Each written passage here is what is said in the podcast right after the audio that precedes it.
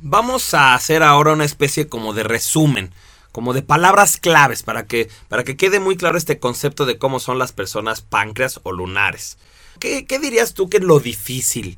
Pues muchas personas piensan que lo difícil de los lunares es su pesimismo, el que a todo digan que no, el que son muy callados, el que no sabemos qué sienten. Porque la persona lunar, acuérdate, se, se reserva mucho sus pensamientos, sus sentimientos. Eh, es difícil leer por su cara si se le están pasando bien o si se le están pasando mal, porque de hecho pareciera que se le están pasando mal. Y a lo mejor ellos no están mal, nada más no lo muestran.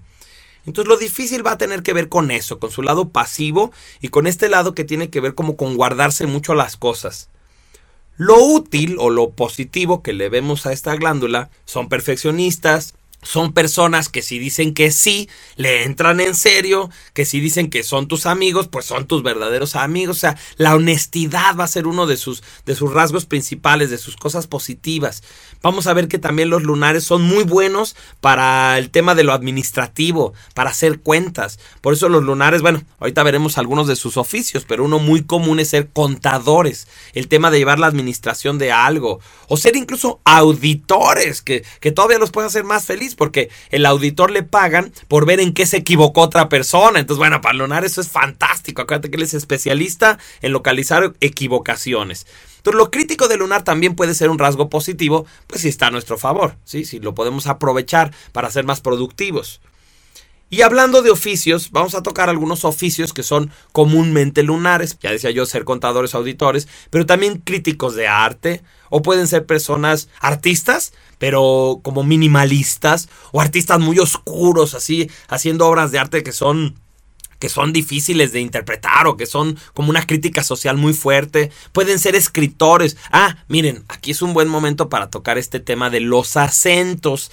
¿Se acuerdan que en el otro disco estuvimos hablando de que había personas racionales, personas emocionales y personas físicas? Bueno, pues ahora vamos a, a, tratar de hacer un poquito más complejo el tema de las personas páncreas e imaginar que hay diferencia en una persona que sea lunar pero con acento racional donde vamos a ver o que son más analíticos, que son más expresivos, que les gusta hablar más, todo eso va a estar en este acento racional que va como a teñir la manera de ser de una persona lunar. En cambio, una persona eh, lunar que sea emocional, pues es más de apapacho, es un poquito más de contacto, pero a la vez se le va a exaltar como las emociones, va a ser todavía más sensible cuando de por sí era un tipo muy sensible. Y finalmente un lunar que tenga acento físico, pues vamos a ver que es una persona mm, con más energía. No es el típico lunar que nada más tiene 50% de la energía, sino que este es un lunar que tiene más energía, duerme un poco menos, es más asertivo y no se queda nada más en la queja, sino que también hace algo al respecto.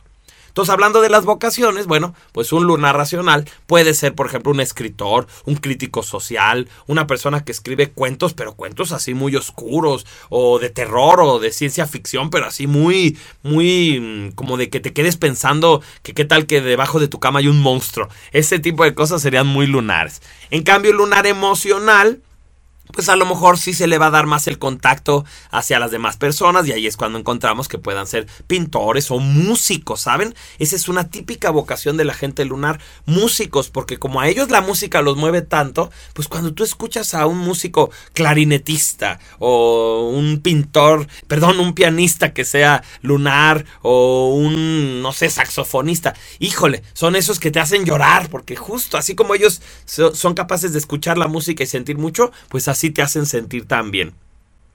Si son lunares físicos, es raro que los lunares lleguen a ser atletas. Es raro, no es una glándula pues que tenga tanta energía. Pero si tienen acento físico, podrían llegar a ser arqueros o podrían llegar a ser esgrimistas. O sea, deportes que implican como mucha precisión, como mucha eh, coordinación para poderse hacer y que no son deportes ni competitivos ni de trabajar en equipo. El lunar siempre va a preferir trabajar por su cuenta. Hay muchos lunares famosos. Ya habíamos comentado el trabajo de Tim Burton, porque todas sus películas son muy lunares. Vean Alicia en el País de las Maravillas, vean. ¿Se acuerdan del personaje El joven manos de tijera? Ese que hacía Johnny Depp, ese es un lunar.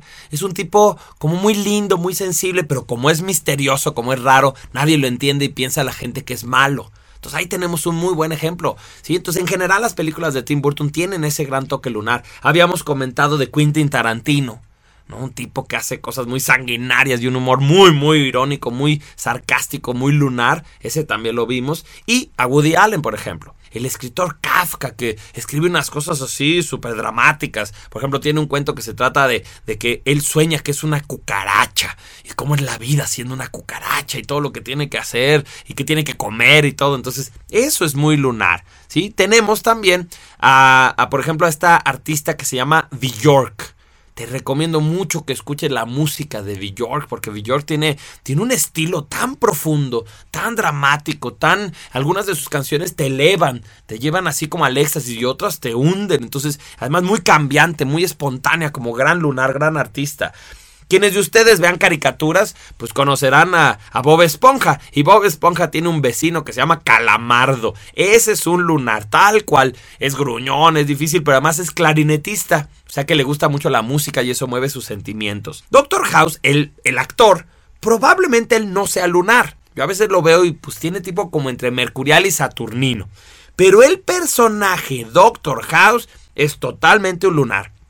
Es un tipo muy huraño, que tiene un humor muy pesado, que tiene muy poquitos amigos, básicamente tiene dos amigos en la serie, y tiene a sus empleados, a los cuales los está criticando todo el tiempo, los está molestando, pero en el fondo es muy humano y siempre ayuda a las personas a que se curen, hace lo que tenga que hacer, hasta mentir, con tal de que las personas lleguen a la sanación. Entonces ahí tenemos otro ejemplo de una persona que sería lunar, vean esas series, es un buen ejemplo de cómo funciona.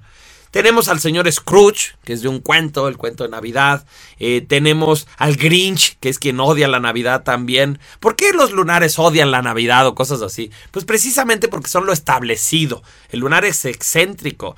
Es más, no sé si se acuerdan de unos viejitos que salían en el show de los Muppets, que siempre estaban criticando todo. Pues esa es la postura lunar, la crítica. También pueden estudiar a Yoko Ono Yoko Ono, la, la esposa de John Lennon, es una lunar, tiene todo el físico, pero además estudien su arte. Investiguen qué es lo que hizo Yoko Ono como artista y van a ver qué minimalista, qué profundo, ¿sí? Qué, qué sencilla las cosas. Lo que pasa es que como la conocemos como la esposa de John Lennon, casi no sabemos nada de su vida, pero es un buen personaje a quien estudiar para entender a los lunares. Y una película que yo les recomiendo mucho para que entiendan lo que es un lunar, pero desde su lado positivo, sería Amelie esa película francesa que ganó Oscars, bueno, ahí tienes a una mujer lunar, eh, pero desde su lado luminoso. El, el lunar, fíjense qué interesante, es el tipo que podría amar incondicionalmente.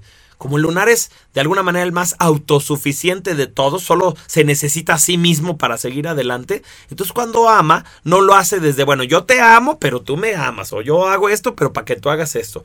Sino que cuando decide amar, lo hace desde las profundas mareas internas de su corazón. Y entonces el lunar es, es quien puede amar incondicionalmente. Vean esa película, les va a gustar mucho. Y bueno, otro lunar que se me ocurre ahorita es Vincent Van Gogh. Vincent Van Gogh, que era pues un genio, era un tipo que, que se enfocaba en lo que estaba haciendo, pero que también vivió una vida muy intensa, muy dramática, muy... Uh, muy fuerte, ¿no? El, el tipo eh, vivía en la pobreza, llegó a comerse sus propias pinturas porque no tenía que comer y se moría de hambre. Pero, por ejemplo, una anécdota muy famosa es que él se enamoró de una prostituta que, que conoció y entonces como no tenía nada que darle, se cortó una oreja y se la mandó. ¿No? Entonces te imaginas, eso es, ese es el amor del lunar, o sea, es que eres tú, tú eres la persona que yo quiero en mi vida, entonces te doy algo irreemplazable, algo que nadie más podría tener. Es como para garantizarle así de, pues mira, nada más tengo dos orejas, o sea que eh, o eres tú o otra, pero ya no tengo más que dar.